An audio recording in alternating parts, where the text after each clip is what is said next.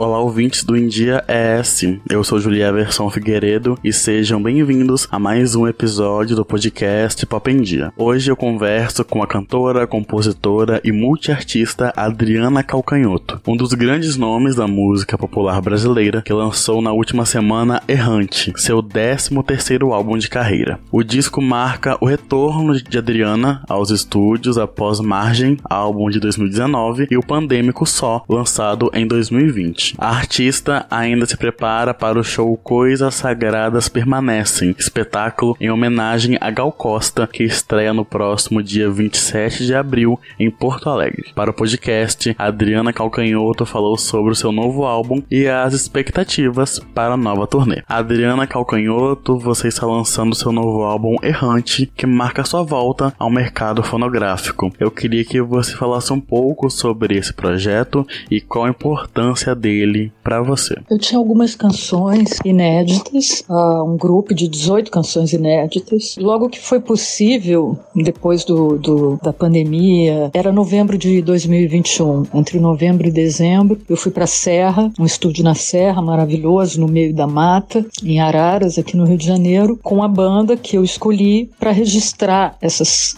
canções inéditas. Assim que foi possível, claro, tudo controlado, todo mundo vacinado e testado e tudo, já era possível fazer uma gravação presencial, né? No oposto do que aconteceu com o disco só, um disco que foi feito por causa da pandemia, durante a pandemia, sobre a pandemia. Então o Errante é muito diferente disso, mas ele confirma algumas coisas sobre as quais eu fiquei pensando durante a pandemia. E uma delas foi a coisa da estrada, a minha, né, minha alma nômade, a vontade de estar em movimento. Eu me peguei aqui nessa casa durante a pandemia sentindo falta, inclusive, dos perrengues da estrada, né? Eu estava aqui isolada e eu pensava, onde eu estaria agora, né, é, normalmente, se eu não tivesse que estar involuntariamente isolada, confinada. Aí eu pensava, bom, eu, é, provavelmente estaria comendo uma comida de avião, provavelmente teria perdido uma conexão num aeroporto, provavelmente estaria indo para um destino e a minha mala perdida para sabe, essa coisa da estrada mesmo. E então o Errante, embora as canções é, já tivessem a grande maioria prontas e seja uma safra que começou em 2016, depois que eu gravei tudo, eu entendi o recorte dele, que era esse disco estradeiro, um disco que fala da estrada, do movimento, da errância, da itinerância, né? Da alma nômade. Errante é o seu primeiro álbum desde Margem de 2019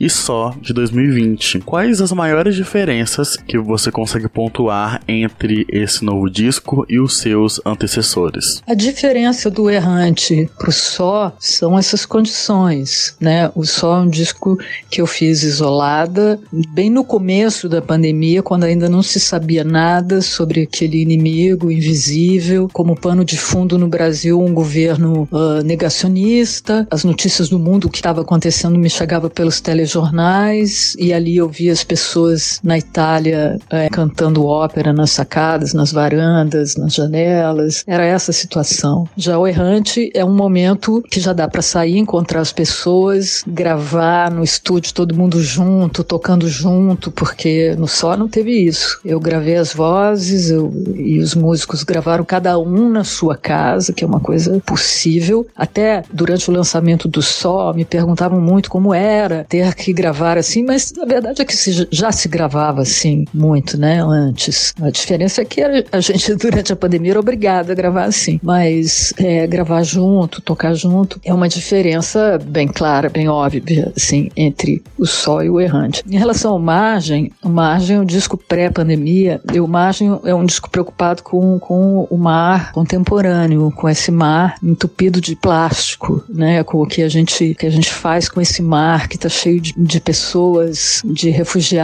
de pessoas que estão morrendo afogadas porque estão errando pelo mundo, não como escolha, como eu, a escolha que eu fiz, mas por falta de escolha. Bom, o Margem está falando de tudo isso. O Errante é, é, um, é um disco depois da pandemia, onde por causa da pandemia se entupiu muito mais ainda os mares com os oceanos, com plástico, com coisas descartáveis, com máscaras, é, luvas, com, com embalagens de comida, de, é bem difícil pensar nisso. Além do álbum, você se prepara também para iniciar uma turnê em homenagem a Gal Costa. De onde veio a ideia para realizar a produção do show e o que você já pode adiantar pra gente sobre esse concerto? Eu recebi esse convite do Marcos Preto, diretor da Gal, nos últimos nove anos, vim acompanhando o trabalho dela, gravou com ela esses últimos discos que ela fez. O Marcos Preto, junto com a Biscoito Fino, que é gravadora da Gal, uh, porque ela,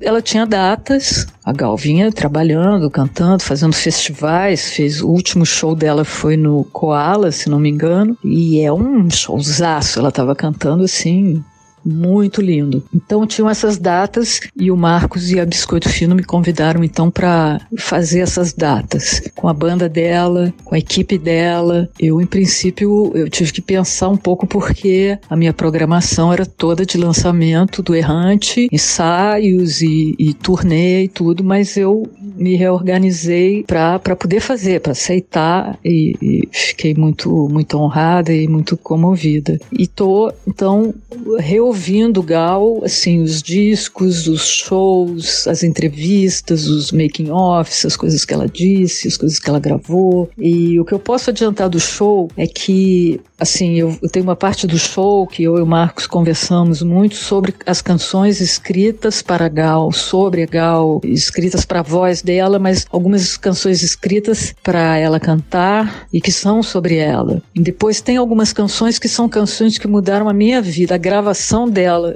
me impactou de tal maneira que, que eu acho importante que elas estejam no show. Tem alguns lados B, como o Marcos gosta de chamar, tem sucessos estrondosos e, enfim, é muito complicado porque as, as gravações da Gal são, são as gravações definitivas de grande parte do repertório que ela gravou, né? Mas é, é uma delícia poder estar tá mergulhada assim na trajetória dessa, dessa mulher tão, tão delicada e tão potente tão doce, tão ousada, tudo gal, né? Eu acho que os, os, shows serão lindíssimos, assim, porque eu sou público, sou fã da Gal, então eu sou lá uma daquelas pessoas que tá na plateia, só que eu vou, vou estar em cima do palco conduzindo, ajudando a gente a, a amá-la, né? Adriana, para encerrar, você poderia deixar uma mensagem, um recado, uma divulgação aqui para o público do India S? A mensagem que eu gostaria de deixar, na verdade, é um convite para toda essa aventura que é, primeiro, a, a turnê da Gal, que é pequenininha e só vai ter nessa janela, e depois os shows, a turnê do Errante, que na verdade estreia em Portugal, mas vem logo para o Brasil e as datas estão sendo marcadas. A turnê brasileira uh, começa em Porto Alegre, no Teatro São Pedro. O show, eu estou apaixonada pelo show Errante, pelos ensaios. A gente já terminou os ensaios, foi assim, eu não vejo a hora de ir para a estrada. E antes disso, enquanto o show não chega, convido para escutar o disco,